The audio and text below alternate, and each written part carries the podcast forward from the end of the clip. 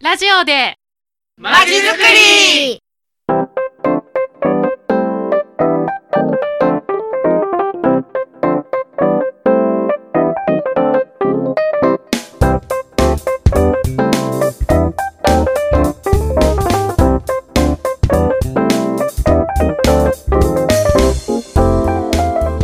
皆さんこんにちは。第17回目のラジマチが始まりました。この番組は市民活動団体さんを毎回お招きし、市民活動の楽しさ楽しさや魅力をお伝えしようという番組です。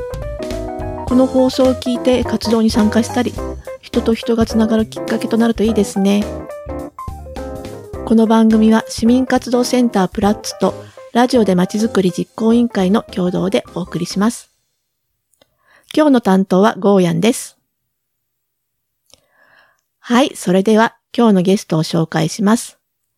NPO 法人フリースクール玉川さんです。今日は代表の吉川さんにスタジオへお越しいただきました。おはようございます。おはようございます。吉川です。今日はよろしくお願いします。はい、よろしくお願いします。では早速お話を伺っていきましょう。私、フリースクールというとなんとなく知ってるつもりでいるのですが、フリースクール玉川では実際にどんな活動をされているのですか？はい、えー、そうですね、あの、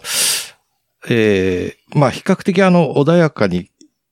えー、平和にということをコンセプトに、えー、府中の駅から徒歩5分ぐらいのところに一軒家を借りて、えそちらの中で、えー、まあ、学校に行きたくても行けない、もしくはまあ、行くことができても気づかれしてしまう、まあ、そういう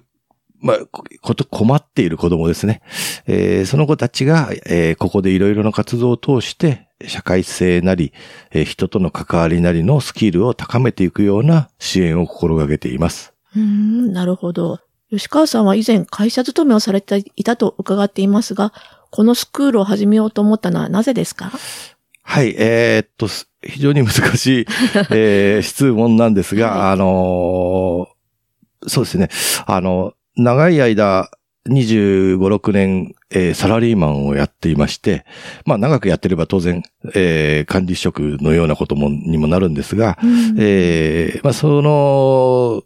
競争社会の中で、えーどうしても、まああの、人関わりなり仕事のやりとりなりがうまくいかなくて悩んでる人たちが、まあたくさんいる。うんだんだんだんだんまあそういうことに気づいていって、まあさらに自分も、えーどっちかっていうと、まあそういう性格だなっていうことも思い始めた頃から、えーまあ様々なところで、まあちょっと困ってる人たちを見ようかなっていうボランティアをやったりしてるうちに、まあ具体的にどんどんどんどん考え始めたのが、まあ特に不登校という問題だったものですから、うんそれで、まあ、フリースクールを始めようかなって考え始めたような感じですね。で、あの、社会的に、というか、まあ、あの、お仕事なり、まあ、集団優先の活動なりの場所に行くと、どうしても、ああなたはちょっとメインからどいといてね、というような扱いになってしまうような人たちもいて、まあ子供だけじゃなくて親御さんにもまあそういう方がいらっしゃって、まあそうすると学校からちょっと縁遠くなってしまうとか、えーまあ自分がいると周りに悪いんじゃないかと思ってしまうとか、で逆に、えーまあ周りの方がちょっとどいてねみたいな感じの扱いをしてしまうとかそういうことが多くて、かなりあの、まあ、これを社会的弱者と呼ぶなら、まあ、社会的弱者という存在がかなり多いということに、まあ、ど、驚かされてきまして、まあ、これで、あの、さらに、まあ、研究というか、まあ、勉強というか、そういう意味で私は会社を、まあ、早めに退職して、えーまあ、学童保育の職員なり、えーその後は、まあ、児童養護施設のボランティアをたくさんやってる中で、まあ、そこの職員にも経験させていただいて、結局、まあ、あの、その職員の時には、えー児童養護施設というのは、えー様々なお子さんがいらっしゃるんですけれども、やはりあの、いろいろなことが絡んで学校に行けなくなってる子もかなり多くてですね、えー、その児童養護施設で働かせてもらってる時は私の役目が、えー、その子たちを学校に行かせなきゃいけないという役目で。あ今と反対ですよね。そうですね。うん、で、まあ、あのー、子供も苦しんでるけども、私も苦しんだみたいなこともあって、うん、これはダメなんじゃないかって、どうにかしてこの子たちの居場所を考えていくべきじゃないかというような考え方になっていったような気がします。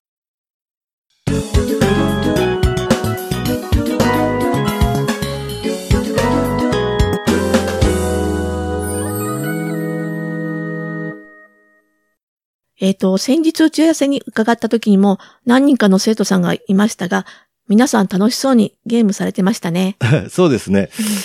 まあ、あの、あの子たちもここに通うようになって、まあ、かなり表情が明るくなってきましたし、まあ、自発的に動けるような子もだいぶ増えてきてますよ。で、なんか、あの、フリースクールって言うと、勉強ばっか、勉強ってイメージあるけど、勉強ばっかりしてるわけじゃないんですね。そうですね。あの、もちろん学習時間も、あの、自由に選べて、えー、やってる子もいるんですけれども、まあ、あの、学習とか読書だけでなくて、えー、府中公園ですね。このすぐ近くですね。あありますね。そこで、うん、あの、毎日、うんうん、あの、みんなでいろいろな遊びなのか運動なのかよくわかんないようなことも必ずやったり。なんかワンコもいらっしゃって一緒に遊んでる姿が。そうですね。はい。あの、運動が苦手な子はワンコを撫でてるとか いう時間もあるんですけれども、まあ、ここも、あの、かなり重要な要素で、これでか、あの、ちょっと暗くなっていた子供が明るくなってきたっていうことはもう確実に言えることですし、またあの、いわゆるテレビゲームみたいなものとか、あとはあの、なんて言うんでしょうかね。あの、推理とか人の気持ちを推し量るとか、そういったことも必要になっている、まあ、カードゲームですね。遊び的なものを通しながら、えー、そういったこともやる。そういう時間も作ってあります。ねなんかそうやって客観的にいろんなことを見れるようになるといいですよね。はい。はいこ、ここは学校に変わる場所なんですか？えっと、まあ、あの、法律的にはもうすでに、えー、学校と同等の教育機関というふうに見なされてはいますけれども、まあ、ただ私たちの、あのー、まあ、だから学校と連携していると、いや、連携して、まあ、あの、担任の先生がこっちに来て、あの、子供たちと遊ぶなんていうシーンもあったり。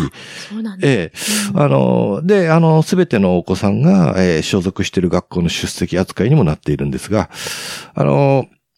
まあ残念ながら、あの、まだ、えー、費用面では、えー、学校みたいに、えー、こちらに補助があるという状態ではないんですけれども、で、えー、まあ子供にとっては、あの、学校に変わる場所とも言えるし、また逆に学校では得られない、えー、対人スキルとか、まあ、社会性というやつですね。えー、こちらを伸ばしておく方が将来役に立つので、えー、そういう意味で人間教育の場みたいな意味でもあると思います。はい。うんありがとうございます。えっ、ー、と、なんだかあの、夏にプラッツでパネル展示、えっ、ー、と、プラッツ広場ということで、えっ、ー、と、みんなの府中の居場所、交流会というのに出展されたと伺いましたが。はい、そうですね。えっ、と、これはあの、府中の中で、えー、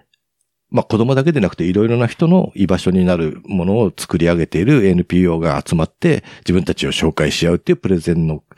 まあ、企画だったんですが、えっ、ー、と、我々のやったことっていうのはその、いい機会だからということで、まあ子供たちに自分たちの言いたいことを言言おうっていうことで、みんな、みんなで壁新聞を作りました。え、なんか評判良かったみたいですね、壁新聞そうですね。あのー、割とあの、消極的っちゃなんですけれども、あのー、ね、やるかやらないかどうかなと思ってた子供たちが、うん、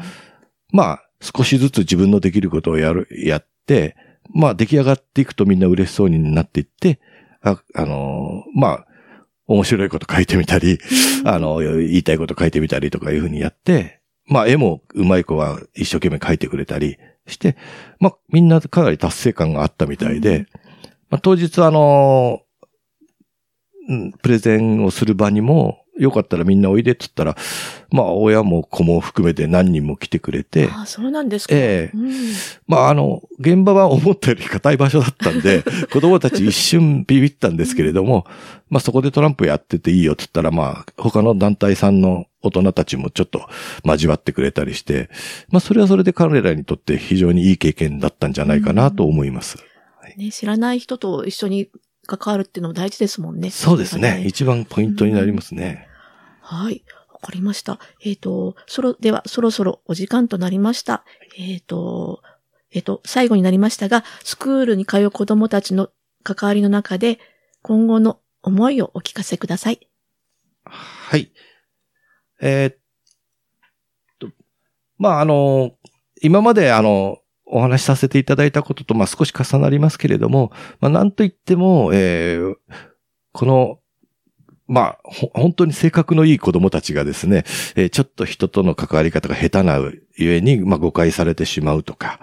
えーまあ、ちょっとあなたは、ここには入らないでみたいな扱いを受けてしまうというケースが、まあ、世の中にまあ非常に多いわけで、まあそういった子供たちが、あの、のびのびと自分らしく生きるにはどうすればいいのかという、まあ大変重いテーマとともに、えー、とにかく余計なことは考えずに明るく、みんなと仲良くできるようなコミュニケーションを学んでいく。えー、そのためにはまあ自分が、自分ってどうなのっていうこともまあ、高校ぐらいになった頃には、まあ私たちと話していったりもしていますし、えーそのような流れの中で最終的に、えー大人になるまでに、えーコミュニケーションとか、自発心とかそういったことを含めて、えースキルを上げていくことで最終的に自立していけるように、まあ我々としてはそうやって社会に送り出していけるような立場でいたいなと思っています。そうですか。ありがとうございます。ちなみに、えっ、と、解説、解消時間とか、もしあったら、あそうですねあのー今は、えー12時ですね。お昼の12時から、えー夜の6時半までが、えーいわゆるあ開けてある時間ということになります。はい。ありがとうございます。はい見学も、あの、随時募集されてるんですよね。そうですね。あのーやはり、大変、あのー該当するお子さんは多いものですから、えー火曜日から金曜日まで、午後2時以降6時半までの間は、まあ、見学可能となっています。はい。ありがとうございます。はいで、あの、ちょっとでも、なんか、気になった方、どうぞ見学に申し込んでみてください。はい。本日はありがとうございました。あ、こちらこそどうもありがとうございました。はい。本日の放送を聞いていただいたリスナーの皆様、思ったこと、感じたことなどありましたら、ぜひ、ラジマチのホームページまでメッセージをお寄せください。フリースクール玉川さんへの問い合わせや応援メッセージもお待ちしております。それでは次回はリカバリースクール府中さんをゲストにお迎えします。放送は12月16日月曜日10時からになります。どうぞお楽しみに。それでは皆さん、また月曜日にお会いしましょう。さようなら。